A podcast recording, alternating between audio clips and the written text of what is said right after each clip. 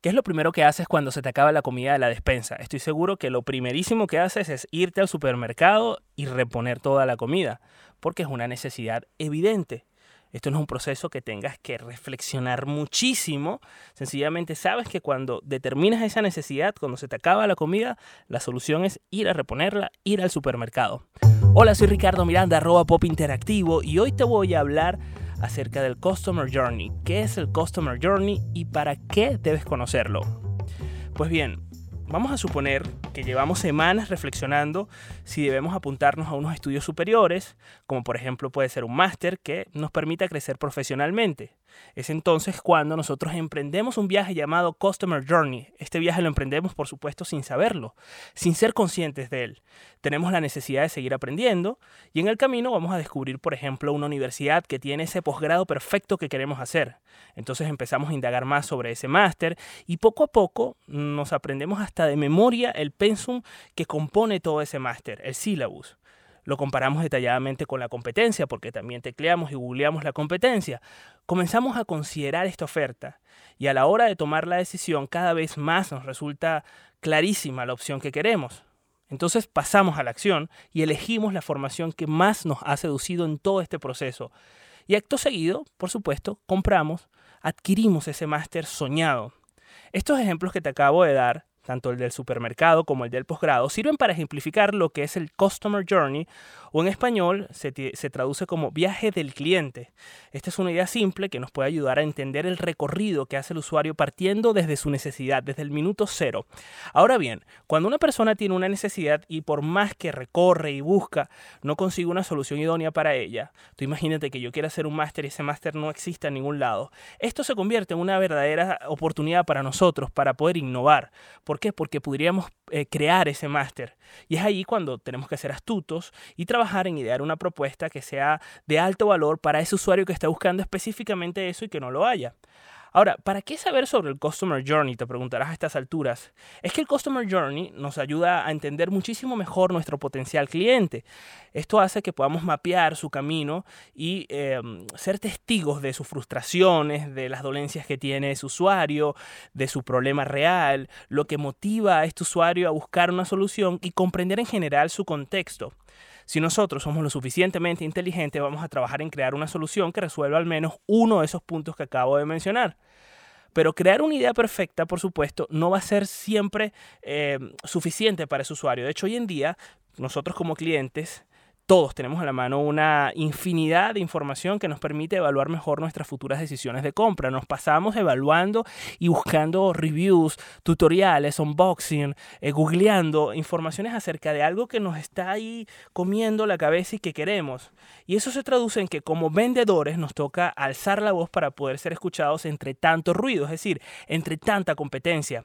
Sin embargo, podríamos alzar la voz para gritar egocéntricamente o podríamos tener la opción de alzar la voz, pero para dar un brillante discurso que acapare la atención de nuestros potenciales usuarios, hablándoles directamente a sus necesidades. Y quiero que te quedes con eso porque la innovación se basa en eh, un concepto usuario céntrico, es decir, centrado en el usuario, en sus necesidades. No sé si eh, has visto la película Los Gremlins, a lo mejor eres muy joven para, para, ello, pero Los Gremlins fue una película de los años, bueno, no sé si fue los 80 o los 90, la verdad estaba muy pequeño cuando los vi, y em, narra la historia de pues unos personajes vivientes que eran muy tiernos, pero cuando les caía el agua, pues se multiplicaban y cuando les daba la luz, pues casi se moría. Y cuando comían, aquello era el espanto porque se convertían en unos monstruos horribles. ¿Y qué pasa? Que el padre del protagonista, que es donde te quiero llevar, era un inventor, pero se la pasaba inventando aparatos que no servían absolutamente para nada. Es decir, no funcionaban ni resolvían ninguna necesidad.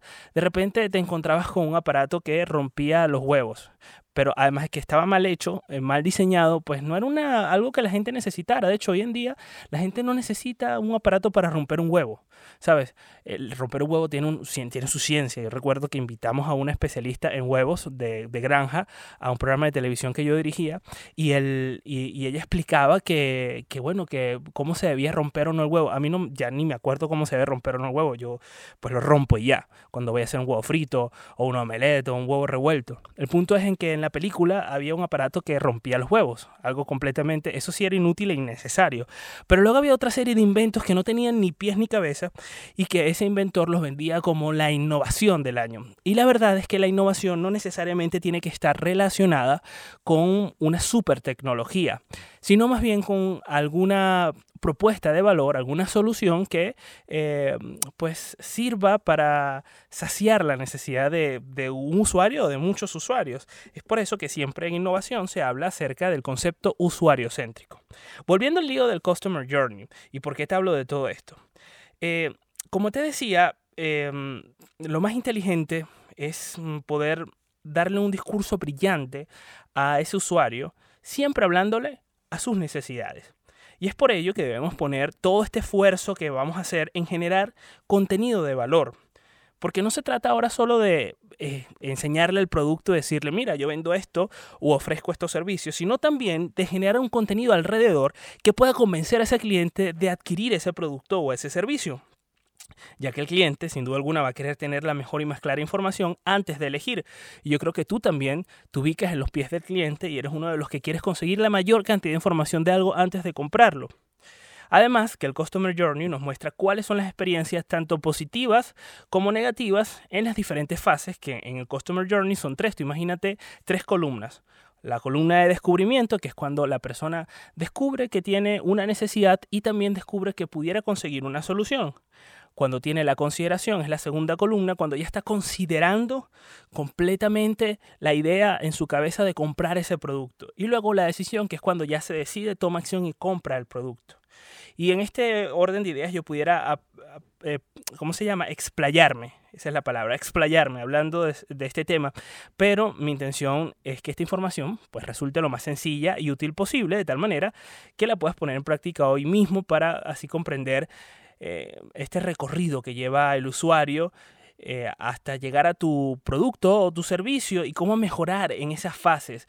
Esto te va a permitir, por supuesto, ser muchísimo más autocrítico o autocrítica con tu negocio o tu propuesta, propuesta de valor y esto, al final de cuentas, eh, va a permitir que puedas mejorar tú como, como, como profesional y tu producto como producto o como servicio.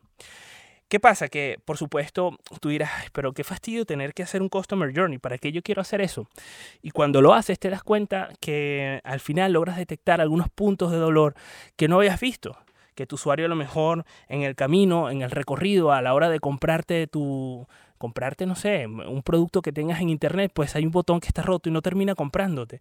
¿Por qué? Porque el botón no funciona o a lo mejor se te olvidó mandarle el cupón de descuento en el correo donde anuncias un descuento y no colocas el cupón y al final se te cae la venta. Entonces, esto es un tema que incluso tiene que ver más contigo que con el cliente. Tú tienes que tener todas esas eh, escaleras, todos esos escalones bastante bien estructurados para que el cliente pueda subir las escaleras y así también el subir de nivel y subir contigo, comprarte. No sé si me explico. La verdad es un concepto muy simple y es una tarea muy sencilla. Es por eso que en mi blog, en donde está alojado este podcast, vas a poder conseguir una herramienta que se llama Customer Journey, que por cierto la eh, diseñó em, la gente de Designpedia. Designpedia es un libro que tengo aquí en mis manos que me siempre porque son herramientas para construir ideas. Entonces tiene 80 herramientas. Bueno, esta es la versión vieja, no he visto la versión nueva. Y en su página web suelen eh, colocar estas herramientas para que las puedas imprimir.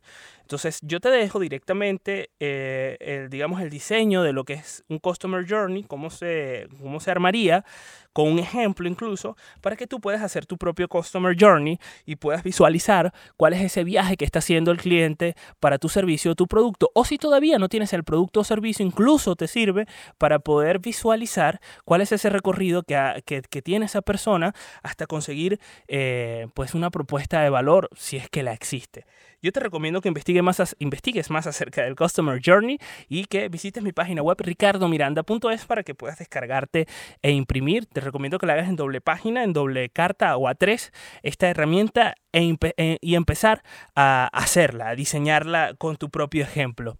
Te doy las gracias por quedarte hasta aquí. También te invito a que no solo visites mi página web, sino que en mi página web eh, ubiques la parte de podcast. Ahí están todos los podcasts que puedes escuchar para ponerte al día y que te apuntes a mi podcast alert, que es un correo electrónico que envío todas las semanas. Pero para ello tienes que ingresar a ricardomiranda.es barra podcast o en mi página web ricardomiranda.es en el menú buscar podcast y en esa página vas a conseguir un botón para apuntarte a mi podcast alert. Simplemente me dejas tu nombre y tu correo electrónico y yo te estaré enviando todas las semanas el resumen de los mejores contenidos que tenga a lo largo de esos cinco días.